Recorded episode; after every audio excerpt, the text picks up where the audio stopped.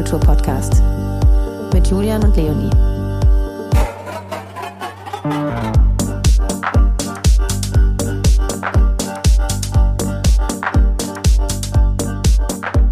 So, hallo, Lutz Leixenring, hallo. Hi. Hallo, lieber Lutz. Hallo, Hallo, liebe- Julian. Hallo, liebe Leonie. Hi. Schön, Lutz, dass du mittlerweile zum dritten Mal äh, bei uns bist. Hm. Über die Jahre. Es läppert sich. Aber zum ersten Mal im Studio. Das stimmt, zum ersten Mal im Studio am Holzmarkt. Ähm, für alle, die dich nicht kennen, du bist Pressesprecher der Clubkommission. Äh, du engagierst dich natürlich federführend dadurch auch in der Szene. Du bist Gründer vom Vibe Lab. Und ähm, ja, um gleich mal reinzugehen ins Thema, wir haben ein spannendes, aktuelles Thema, ein wichtiges Thema, äh, denn im Jahr 2021 wurden die Clubs als Kulturstätten äh, bestätigt. Ähm, seitdem scheint dann doch gar nicht so viel passiert zu sein. Darüber wollen wir sprechen, denn zum einen weist die Kampagne Clubs are Culture oder Clubs are Culture, äh, hinter der eine Allianz aus Livecom, der Clubkommission und vielen weiteren Verbänden steht. Da können wir nachher nochmal drauf äh, eingehen. Nun auf die existenzbedrohenden Verhältnisse der Clubkultur hin. Und außerdem ähm, gibt es natürlich aktuell wieder den, äh, das Thema äh, des Baus der A100. Wie siehst du das? Wie seht ihr das? Werden Clubs mittlerweile wirklich als geschützte Kulturstätten behandelt? Ja, da sind wir noch nicht. ähm, deswegen auch die Kampagne äh, Clubs Are Culture. Ähm, man muss aber auch sagen, es hat sich sehr viel getan in den letzten zwei, drei Jahren. Ähm, das hat nicht alles mit der Pandemie zu tun, aber vielleicht doch das ein oder andere schon damit in Verbindung gebracht werden. Also ein, äh, ein wichtiger Aspekt ist zum Beispiel, dass Clubs während der Pandemie, ähm, aber auch ähm, in der Folge ähm, Zuschüsse, Vergütungen, Fördergelder über die Kulturabteilung bekommen haben. Und als ich zum Beispiel vor 14 Jahren als Sprecher angefangen habe, da waren wir eigentlich nur ähm, mit, der, mit dem Wirtschaftssenat in Verbindung zu bringen, Kreativwirtschaft. Mhm. Ähm, und das hat sich jetzt in den letzten Jahren äh, sozusagen rübergeschiftet ähm, zur Kultur, auch mit dem Music Board in Berlin. Aber ähm, was halt ganz wichtig ist, ist, dass, dass zum Beispiel Booking-Agenturen kein Geld aus der Kulturabteilung bekommen haben, aber die Clubs. Also die Idee dahinter ist, ihr seid KuratorInnen, ihr seid, ähm, ihr kultiviert Räume, ihr ähm, macht Programm und äh, deswegen seid ihr auch ähm, Teil des Kulturhaushalts. Hm. Ähm, also bei den Kulturleuten ist es angekommen. Ähm, wir bekommen natürlich weit weniger ähm, Geld als das Operntheater, Museen und so weiter bekommen. Äh, und das hat auch seine bestimmten Gründe und auch ist wahrscheinlich auch gar nicht so schlecht, weil man hat natürlich auch eine gewisse Unabhängigkeit. Wenn man Geld bekommt, ist immer ist man immer in einer gewissen Abhängigkeit. Hm.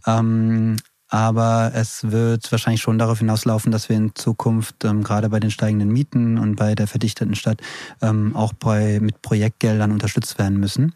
Ähm, sonst wird die Szene einfach zu kommerziell. Weil dann können sich am Ende noch die, die leisten, die die Top 40 Hits hoch und runter ähm, spielen. Ähm, die können sich wahrscheinlich immer innerstädtische ähm, Locations leisten, aber ähm, alle, die so experimentierfreudig sind und Nischenkultur bieten, für die wird es immer schwerer. Hm. Und dann geht's ja eigentlich auch genau davon weg, was wir eigentlich sein wollen hier in Berlin. Eine freie Clubkultur äh, anstelle einer elitären Clubkultur, so wie wir sie in anderen Großstädten kennen.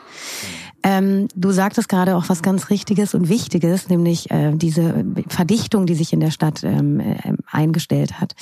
Ähm, jetzt aktuell herrscht natürlich ein Thema vor, was schon seit Jahrzehnten eigentlich sehr, sehr prekär ist und sehr, sehr ähm, sich lange nicht bedrohlich angefühlt hat, weil es eben nicht nah gerückt ist und nach, mittlerweile rückt es nah.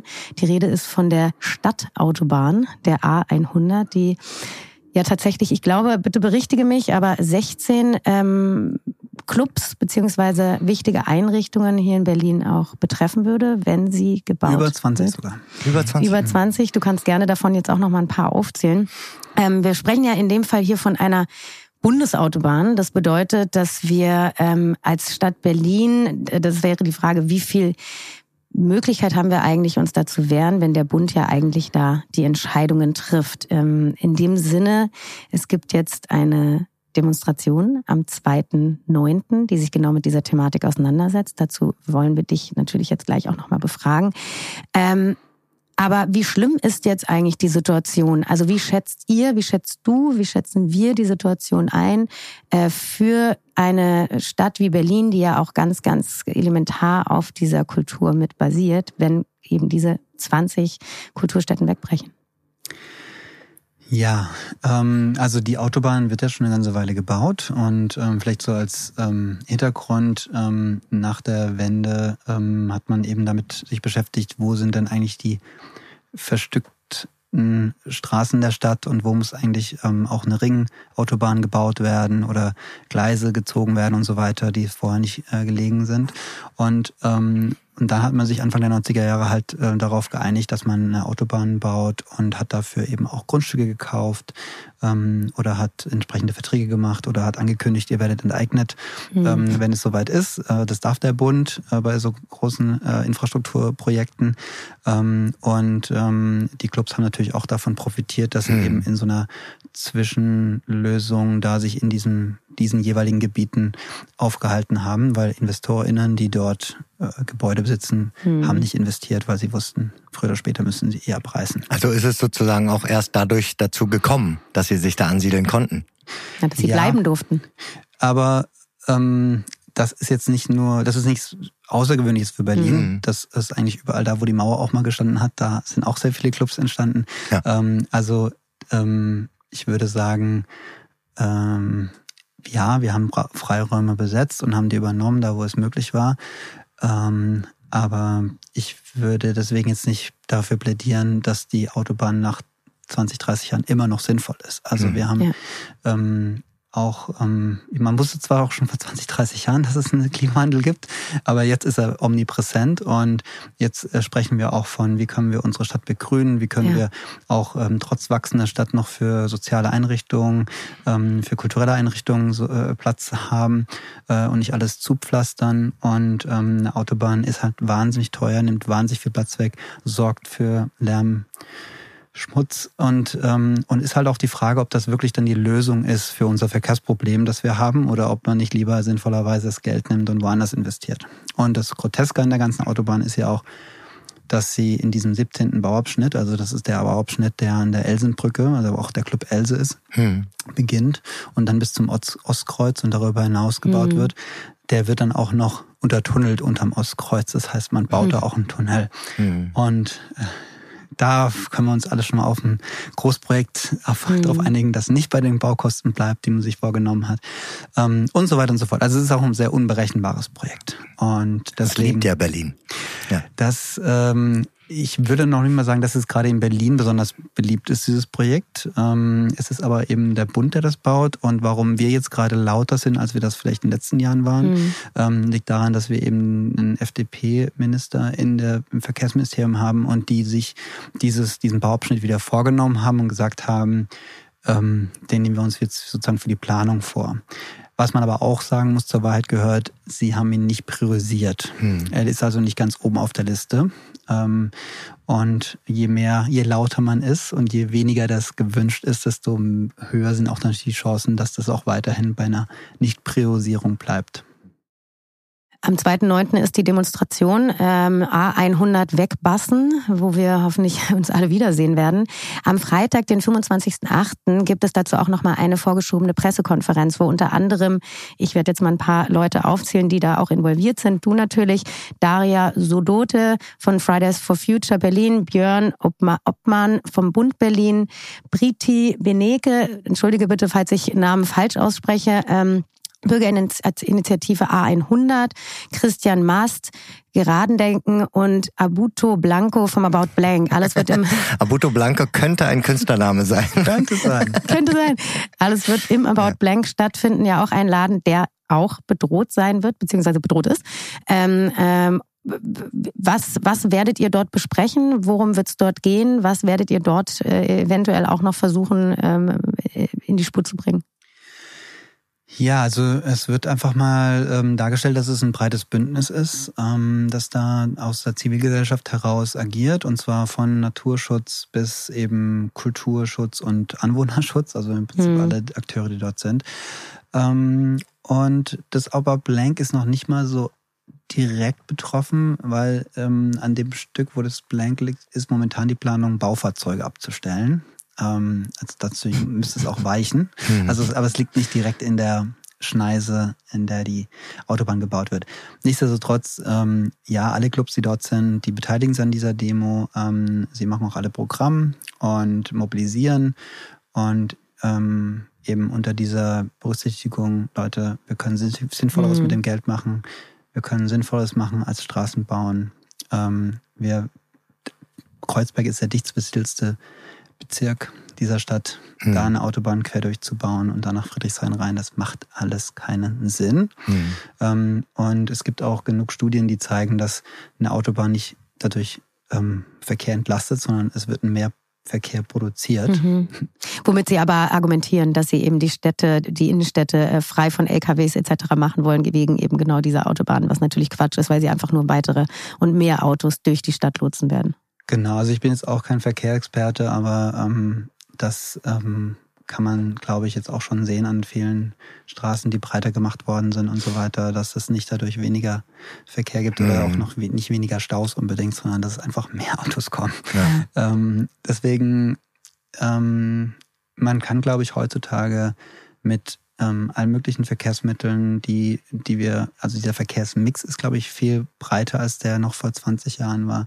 Ähm, wir können ähm, auch mit der Idee, eine Stadt zu begrünen und dadurch eben auch bei ne, Niederschlägen, die wir haben, die sehr stark gerade sind und sehr kurzfristig kommen, ähm, brauchen wir eben auch mehr als nur versiegelte Flächen. Mhm. Und es mhm. gibt viele, viele Argumente die gegen diese Autobahn. Und deswegen, ähm, für uns ist natürlich das Hauptargument, dass Clubs, die dort verschwinden, nicht einfach so ersetzt werden können. Man kann nicht einfach eine komplette Community, einen Ort, der da gewachsen ist, eins zu eins verpflanzen. Das ähm, und ähm, selbst wenn man das vorhat hätte, dann müsste man jetzt mit spätestens jetzt auch mal einen Plan dafür mhm. vorlegen. Das heißt, dann erwarten wir auch von der Politik zu sagen, wie sie es vielleicht auch bei einer Oper oder bei einem Theater machen würden. Hier ist der Ausweichort. Und da ist es aber auch wieder, ne, deswegen stimmt es, was du sagst, Julian, am Anfang. So viel ist dann eben doch nicht passiert, wogleich wir als Clubkultur jetzt deklariert wurden. Äh, aber wie wird man jetzt behandelt? Ne? Nur den Titel, der bringt nicht viel. Es muss ja im Endeffekt müssen auch Taten folgen. So. Und wenn eben diese Freiflächen oder diese Flächen gar nicht da sind oder ein Plan nicht nicht gegeben wird? Genau, und was, was natürlich ähm, dazu auch kommt, ist ähm, das Verständnis, was bedeutet überhaupt in Deutschland, wenn man etwas kulturell anerkennt. Hm. Ähm, und das wird nicht gleich unter eine Käseglocke gesetzt und äh, unter Schutz gestellt, sondern es könnte zum Beispiel bedeuten, ihr bekommt Fördergelder. Mhm. Ne? Und das mhm. passiert ja sozusagen, oder zumindest wenn Corona passiert, aktuell kriegen Clubs ja keine Fördergelder. Aber ähm, kulturelle Anerkennung, und das ist eigentlich der, dieses große die große Debatte, die auch im Bundestag stattgefunden hat und die auch für die Clubs ausgegangen ist. Ähm, also es gab 2021 äh, einen, eine Entscheidung im Deutschen Bundestag, ähm, dass Clubs als Kulturstätten anerkannt werden und nicht Vergnügungsstätten sind. Ja. Vergnügungsstätten im Baurecht sind ähm, Bordelle, Table Dance Bars, Casinos, Casinos mhm. ähm, Porno-Kinos, Spielhallen. Also das ist sozusagen die Kategorie und da sind auch Clubs drin. Und daraus, da wollten wir raus. Und das hat verschiedene Gründe. Zum einen ist es so ein bisschen die Schmuddelecke und wir fragen uns alle, warum müssen wir jetzt in so einer Kategorie sein? Ähm, zum anderen ist es aber auch eine Frage ähm, ähm, der, des Baurechts. Und zwar dürfen Vergnügungsstätten nur in Kerngebieten ähm, ähm, sind sozusagen nur in Kerngebieten legal. Das bedeutet, mhm. in Stadt, Stadtteilen wie zum Beispiel äh, Mitte, ähm, wo eben sehr viel Gewerbe ist, wo sehr viele Einkaufszentren sind, dort dürfen eigentlich Clubs ähm, ohne Einschränkung stattfinden. Das sind aber natürlich auch gleichzeitig die teuersten Gegenden. Ja, ja. Das heißt, man hat dadurch das Problem, dass man sehr hohe Mieten bezahlen muss, was dann wiederum zu einer Kommerzialisierung von der Clubszene führt. Mhm. Ähm, mit der Kulturanerkennung würde es bedeuten, dass wir eben auch in Mischgebieten und auch nahe von Wohngebieten möglich sein können. Ähm, natürlich müssen wir auch dafür sorgen, keinen Anwohner zu stören. Also wir müssen gucken, dass der, die schön ähm, isoliert sind und dass da eben der, der Sound nicht rauskommt. Aber es wäre halt eine höhere Flexibilität und gerade eben mit der Veränderung der Stadt wäre das für uns sehr, sehr wichtig, dass wir mehr Flexibilität haben, wo wir uns als Clubs ansiedeln können. Hm. Nur, und deswegen haben wir auch diese Kampagne gestartet, mhm. ähm, hat der Bundestag das zwar beschlossen, aber es wird noch kein Gesetz geschrieben. Mhm. Und das ist, worum wir uns jetzt gerade bemühen mit der Kampagne, dass das ein bisschen jetzt weitergeht. Ja, ja. Mhm. Ist dann auch dieser Schulterschluss, sage ich mal, zwischen Klimaschützern und Kulturschützern, ist das eigentlich was Neues jetzt, äh, was jetzt dadurch auch auf den Weg gebracht wurde oder ähm, gingen die schon immer Hand in Hand? Ich glaube, ähm, es gab schon immer sehr viele Überzeugungstäter in der Clubszene, die sich für soziokulturelle, gesellschaftliche Themen engagiert haben. Und das sind dann Unterschiede. Es können, es kann die Atombewegung, Anti-Atombewegung äh, äh, gewesen sein. Das können aber auch ähm, ähm, gesellschaftskritische Themen sein, ähm, Rassismus, also alle möglichen Themen, die gesellschaftlich wichtig sind, ähm, werden eigentlich oftmals in der Clubszene sozusagen, finden dort ihr Echo und werden aufgenommen. Und es sind natürlich die besten Katalysatoren, um sowas eben auch in die hm. Breite ja. zu bringen. Hm. Und ähm, die Clubs sollen auch für was stehen. Also das ist auch mein Verständnis von Clubkultur. Wir stehen für etwas. Und äh, manche sind mehr politisch, andere ja. sind eher sozial äh, politisch eingestellt. Ähm, aber ich erinnere nur daran, wie wie Clubs äh, während der Ukraine-Krise tonnenweise Hilfe, Hilfsmittel eingesammelt haben, die sogar in die, ins Land gefahren haben mit, mit ja. Trucks. Hier im Holzmarkt wurde eine Ersthilfe ähm, oder eine Erstaufnahmestation eingerichtet.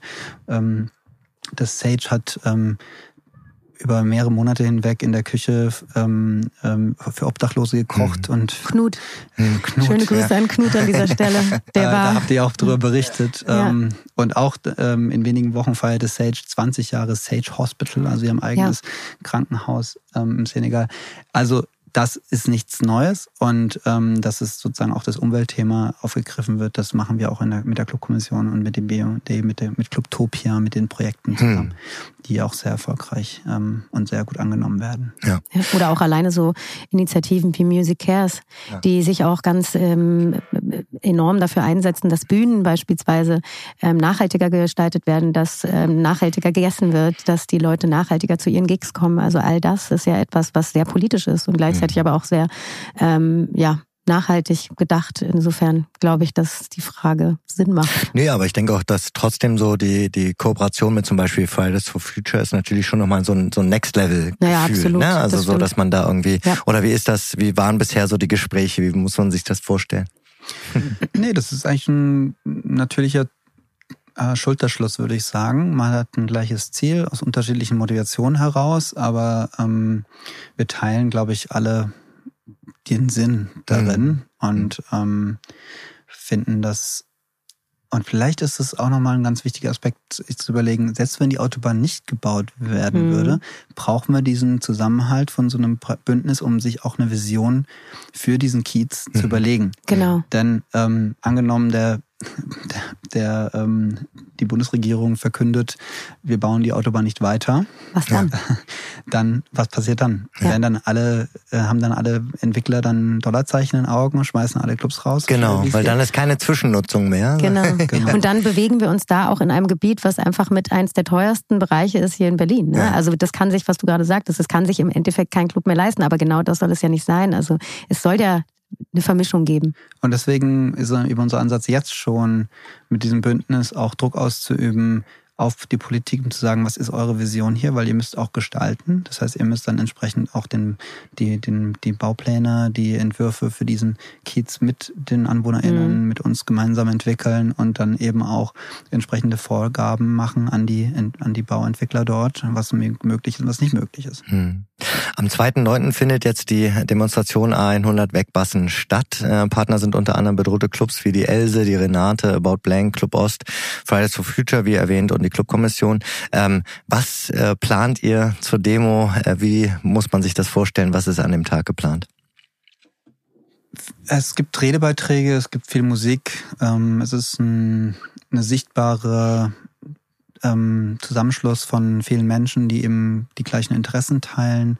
Es ist, glaube ich, auch nochmal ein wichtiger Rückhalt für die AnwohnerInnen dort, um auch zu sagen, ihr seid ja nicht ganz alleine, was sozusagen dieser, diesen Autobahnbau angeht, weil das ist ja schon irgendwie so, man wird überrollt mit diesem, mhm. mit diesem Bau.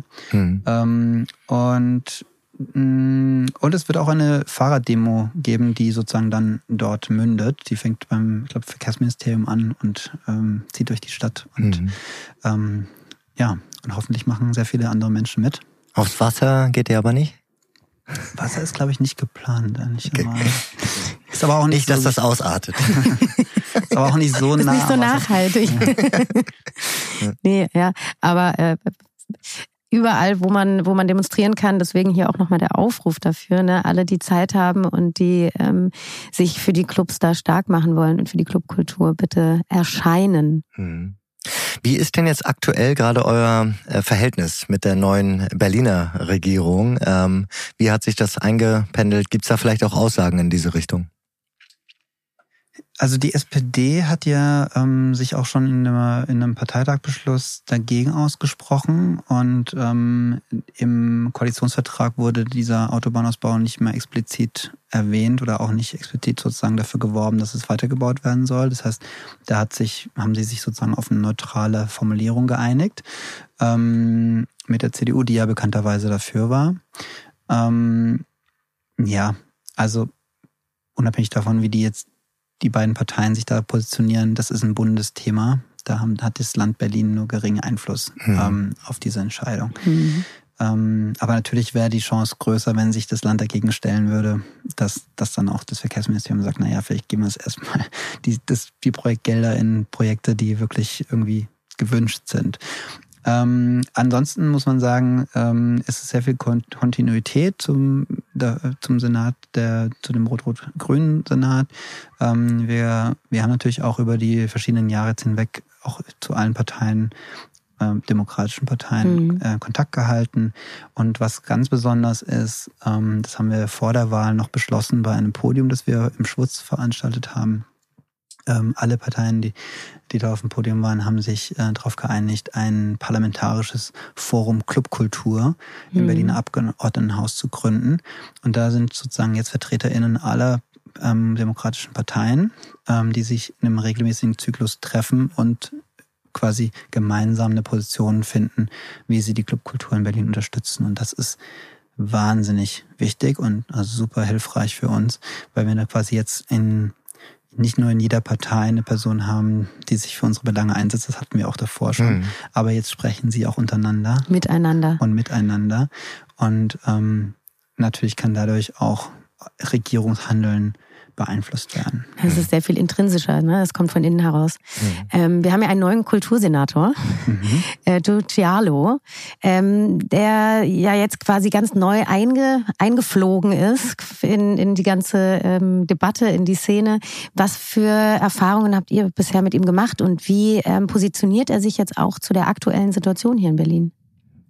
Ja, Giorgialo ist ähm, erstmal kein klassischer das Wort Berufspolitiker hört sich ein bisschen blöd an, aber jemand, der eine lange politische Karriere hinter sich hat, das ist nicht der Fall, sondern er hat ähm, bei Musiklabels gearbeitet und war Manager.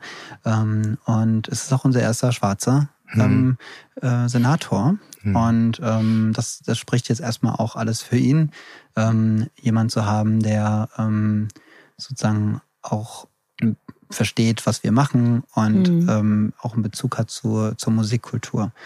Ähm, gleichzeitig ähm, ist es natürlich auch ein, ist ein, ein wahnsinniges, ähm, ein, ein, eine wahnsinnige äh, Auseinandersetzungen, die, so, die man in dem Kulturbereich hat. Ne? Jede Sparte hm. hat ihre Ansprüche, jede Sparte ist sehr laut. Die Kultur lässt sich nichts, keine Butter vom Brot nehmen. Ja. Ähm, und da muss man sich auch erstmal durchnavigieren. Mhm. Ähm, und kann, wir können sagen, er war für uns präsent. Er war schon bei verschiedenen Veranstaltungen, hat sich mit bestimmten Problemstellungen Verdrängungsthemen auseinandergesetzt, hat auch schon Angebote gemacht, bei bestimmten Themen zu helfen, zu intervenieren, ähm, Kontakt zu Investoren aufzunehmen und solche Sachen. Ähm, wir sehen, dass er das auch schon macht bei den Uferhallen, setzt er sich zum Beispiel sehr stark ein.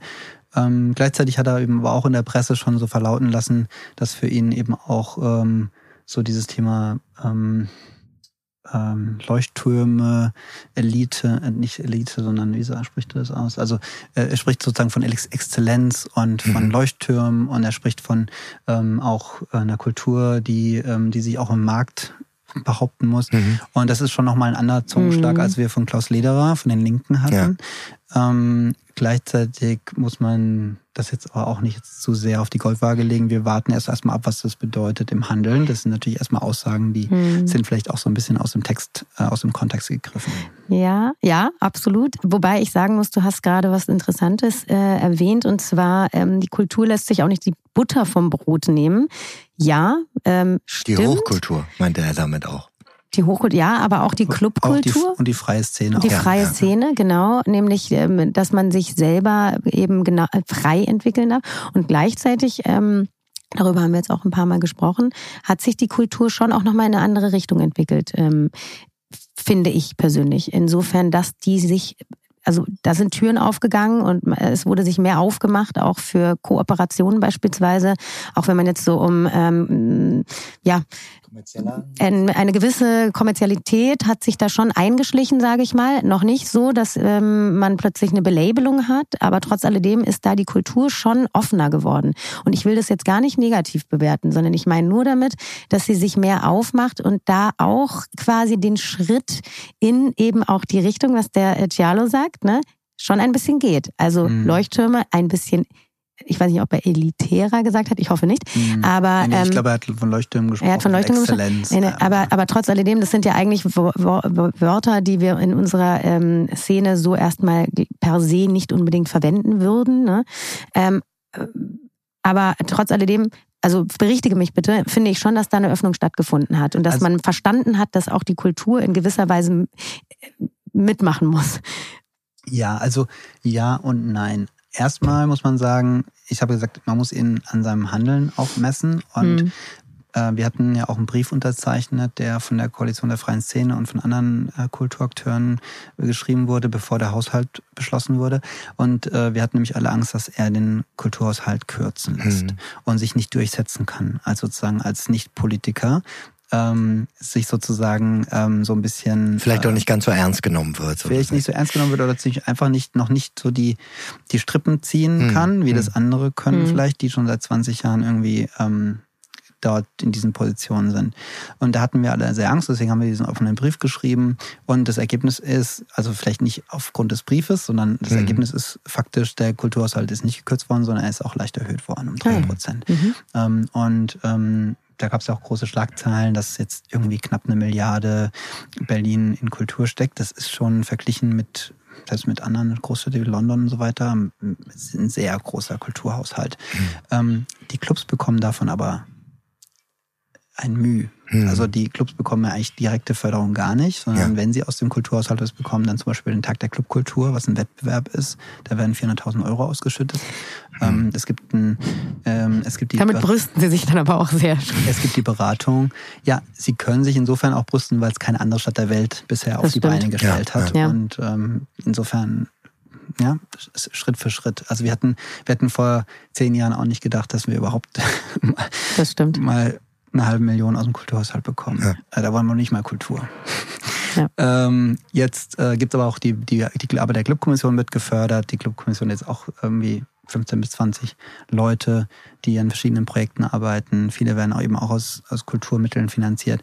Also ne, es passiert was ähm, mehr als in anderen Städten. Da kann man sich schon mit brüsten. Ähm, aber es ist eben auch jetzt nicht so, dass dieses, dieser Ausdruck, wir müssen uns jetzt im Markt bewegen und so weiter, mhm. uns so sehr direkt trifft, weil wir sind jetzt nicht diejenigen, denen irgendwelche Mittel gekürzt wurden, mhm. sondern wir haben schon immer uns im Markt bewegt. Ja.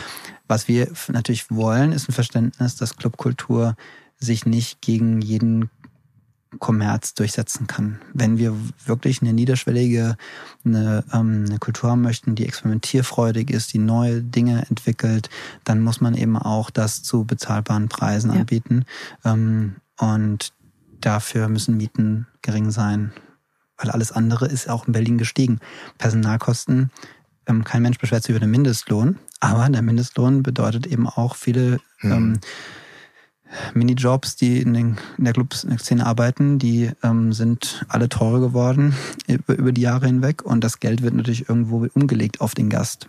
Ja, klar. Und ähm, wir freuen uns natürlich alle, dass Leute mittlerweile jetzt auch von ihren Jobs in den Clubs leben können. Also wir haben auch viele Vollzeitangestellte. Also Clubs haben im Schnitt irgendwie 70 Angestellte. Ähm, und das heißt auch, dass wir irgendwo das Geld herkommen muss. Und dadurch mhm. werden wir weniger ähm, also dieses Stück Freiheit, Flexibilität und diese ja. Leichtigkeit, die man mal in den 90er Jahren hatte, wo eben auch die, die Umsätze und die Gehälter und so weiter nicht in diesem, in dieser, äh, in diesem, in dieser Dimension waren, aus den Zeiten sind wir halt raus. Es fühlt sich halt ein bisschen mehr nach Geschäft an auf einmal, ne? Und das will ich aber sagen, heißt gar nichts Schlechtes, weil ich bin, also ich bin Vertreterin davon, dass ich finde, dass Kunst und Kultur einfach auch bezahlt werden muss. Es ist nicht umsonst. Es ist etwas, was wofür Menschen arbeiten. Es ist eine Berufung. Es ist ein Beruf und dafür kann man Geld bezahlen. Mhm. Deswegen finde ich das in Ordnung. Und wenn die Clubs jetzt einfach einen anderen Eintritt nehmen, statt 15 Euro halt jetzt 20 Euro oder 22 Euro, dann bin ich gewillt, dieses Geld zu zahlen, weil ich da, weil ich weiß, wo es hinfließt. Ja. Und ähm, man muss einfach wirklich bedenken, was bedeutet eigentlich, was bedeutet es, einen Club auch von Grund auf, von der Pike auf aufrechtzuerhalten und dann eben auch seine Leute entsprechend zu bezahlen. Und ich glaube, das vergessen viele Menschen, weil die Kultur aber auch lange Zeit es einfach auch mitgemacht hat, weil es eben auch ganz viele Spaßprojekte dabei gab. Ne? Ja. Ähm, ohne das jetzt zu vermindern in der, in der Wichtigkeit. Aber das war ja auch Teil dessen, mhm. eben sich äh, dadurch auch sehr, sehr unangreifbar und aber auch äh, und, und, und außenstehend zu machen. Ja, unabhängig. Ja. Aber auch, ähm, also man muss ja auch sagen, ähm, äh, dass der Wettbewerb ja auch nach wie vor steigt, hat man wenigstens das Gefühl. Ähm, was wir jetzt noch gar nicht gefragt haben in diesem Kontext, wie geht es denn den Clubs mittlerweile in Berlin? Wie ist denn da euer Gefühl? Also ist jetzt eine Existenzbedrohung gestiegen oder eher nicht? Mhm. Also, um so ein bisschen die letzten Monate Revue passieren zu lassen, also letztes Jahr haben wir ähm, im März wieder die Clubs geöffnet. Das ja. haben wir alle schon wieder vergessen. Crazy. Aber davor waren Lockdown und ein Tanzverbot. Ja. Ähm, das heißt, ähm, wir, wir hatten so einen leichten Anstieg dann ähm, ab dem März. Der Sommer war gigantisch für viele Clubs. Das waren, das waren erstmal sehr viele BerlinerInnen, die ausgegangen sind, ähm, sehr heftig ausgegangen sind.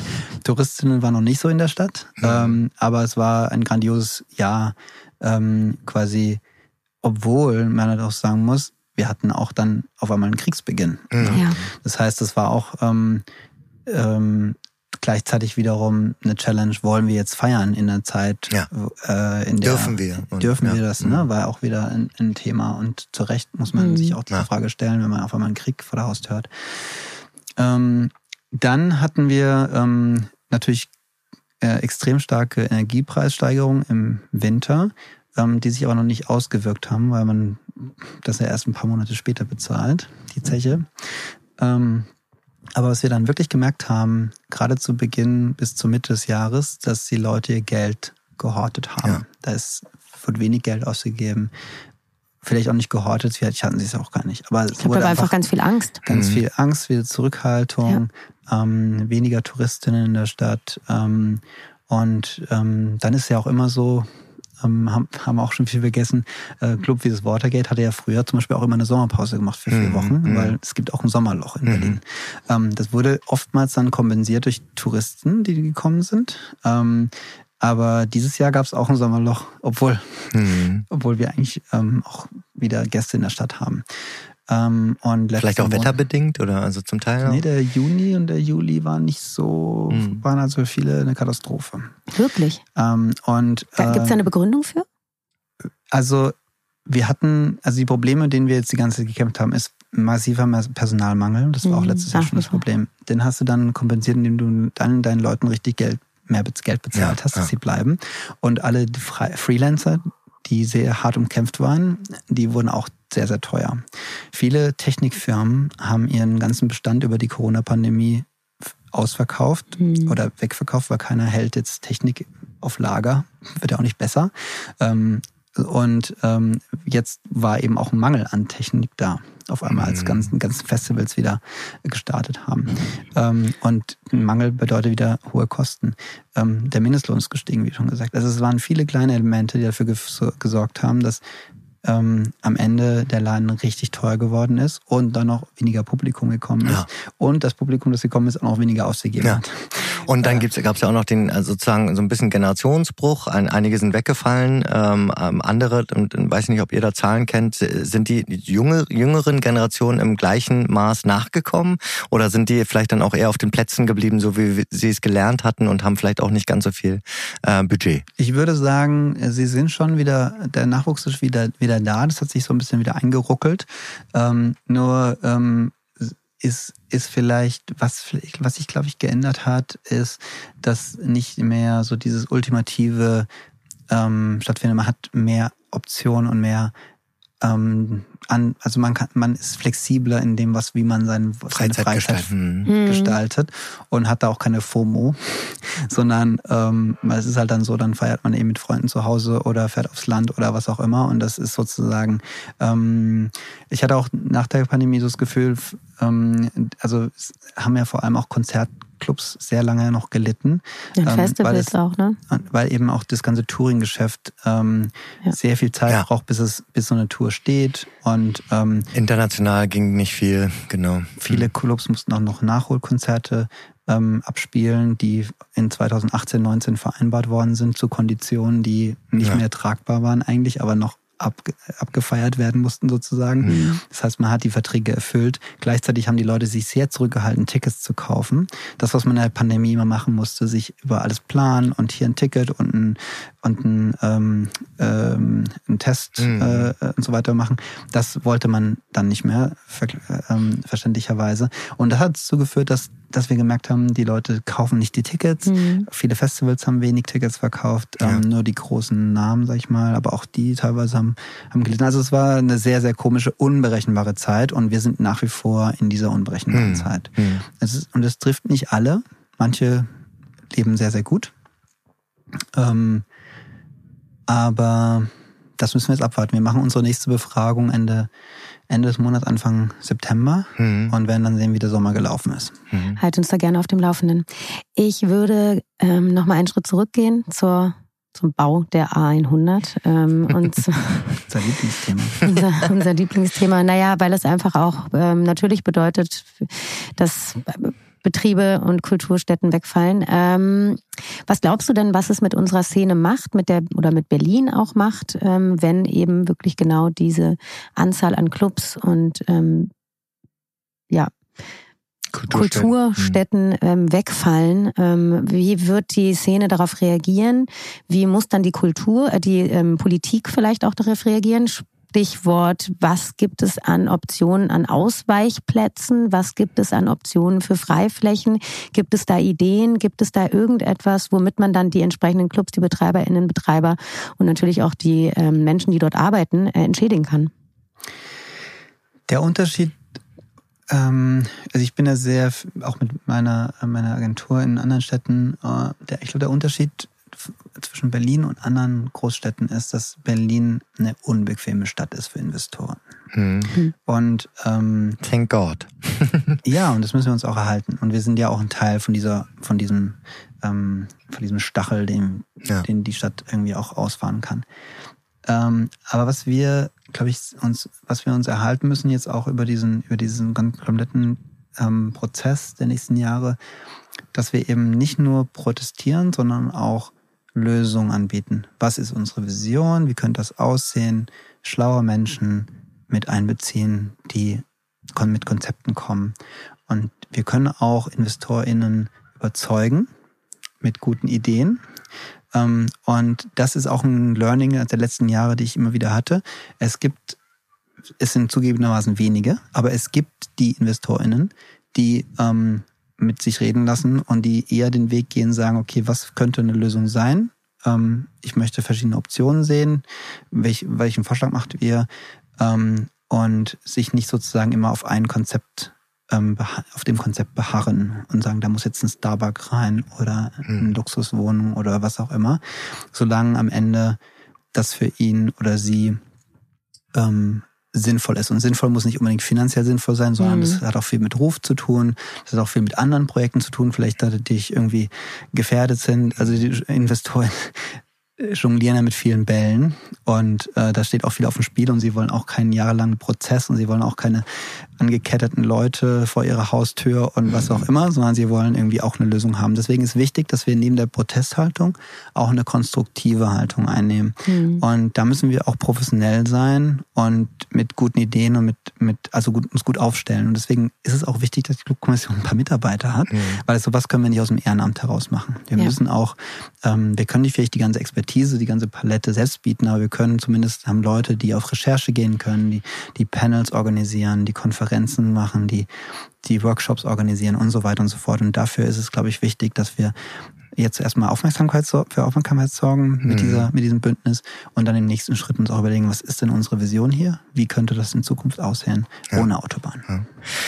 Vielen Dank, Lutz, an dieser Stelle schon mal. Ähm, wo du gerade die Stichworte gebracht hast, was sind denn jetzt die nächsten äh, Dinge da, äh, und Events und Veranstaltungen und Panels vielleicht auch, auf die wir uns freuen können? Du hast jetzt gerade die Umfrage genannt, den Tag der Clubkultur, sorry. Ähm, was, was kommt noch so auf uns zu? Genau, der, der Tag der Clubkultur ist unser großes Highlight, das jetzt kommt. Da werden, ähm, da haben wir im September. Genau, das fängt im September an und geht dann ähm, und die große ähm, Feier sozusagen, wo dann die ähm, die Ausgezeichneten dann ihre eigenen Veranstaltungen machen. Die findet zwischen dem 2. Oktober oder dem 3. Oktober und dem 8. Oktober, also Anfang Oktober, findet, findet dann eine ganze Woche bis zu zehn Tage Programm statt. Und ähm, es, hat, es hat sich auch wieder wahnsinnig viele Menschen und Kollektive und Clubs beworben. Wir hatten, glaube ich, über 180 Bewerbungen auf 40 Plätze. Und es waren, also war sehr auch sehr schwer für das Kuratorium, da die mhm. richtigen Leute auszuwählen. Aber wir sind äh, sehr, sehr froh über die 40, die es geworden sind. Das wird auch bald verkündet. Mhm. Ähm, also das kann, da kann man sich drauf freuen. Dann findet im November ähm, vom 16. bis 18. November die Stadt nach acht Konferenz statt. Die findet nur alle zwei Jahre statt und die findet dieses Mal auf dem RW-Gelände statt, mhm. in verschiedenen Clubs. Und dort finden eben ganz viele Panels, Workshops rund um das Thema Nachtkultur statt und es lohnt sich auf jeden Fall da auch, sich schon frühzeitig ein Ticket zu organisieren. Cool. Die Links packen wir auf jeden Fall in die Infos. Absolut. Und du, Lutz Leixenring, bist ja sowieso überall aktiv, Kultur zu retten. Wie nicht mehr lange? Nicht mehr lange. Ich habe angekündigt, mein letztes letzte, meine letzte Saison als Sprecher. Ich habe ja da was klingeln hören, ich wollte es nicht sagen. Nach, nach 14 Jahren, oder? Nach 15 Jahren. 15 Jahren. Und wer rutscht nach? Das werden wir dann sehen. Da gibt es ja tolle Leute auch. Große Fußstapfen. Ähm, ja, aber ich glaube, ähm, dass man soll ja ähm, immer dann gehen, wenn, wenn das nicht schon alles im Bach runtergegangen ist. Und wir sind, glaube ich, jetzt ja. in einer sehr guten Position. Ich freue mich ja. sehr, dass wir ähm, auch tolle weiblich gelesene Menschen haben, die vielleicht auch mal ähm, diese Rolle übernehmen ja. können. Ja. Es ist auch viel Arbeit und sehr viel Verantwortung. Und manche haben auch ein bisschen Bammel davor. Und man Zu kann Recht. auch sehr viel ähm, Mhm. Naja, a, a, walk on eggshells, wie man so schön sagt. Ja, ja, ja. Absolut. Und wo verschlägt, wobei, was frage ich? Du, wir wissen ja, du hast genug, genug Optionen. Unendlich ich mache einen Club auf. wie heißt der? genau, wie heißt der? Das ist die erste Frage, wie heißt er? wir haben da ja gerade was gehört. Ja, Lutz, vielen, vielen Dank für diese Einblicke. Auch das, ähm, ja, vielen Dank, dass ihr das organisiert mit der Demonstration wieder. Das ist wichtig. Das ist, es ist wichtig, laut Geht zu sein hier in Berlin, ja. ähm, sich da auch zu wehren und äh, Gesicht zu zeigen, Stimme zu zeigen. Und insofern, ähm, ja, alle bitte erscheinen, die erscheinen können. Danke, Lutz. Schönen Abend. Danke euch. Danke. Tschüss.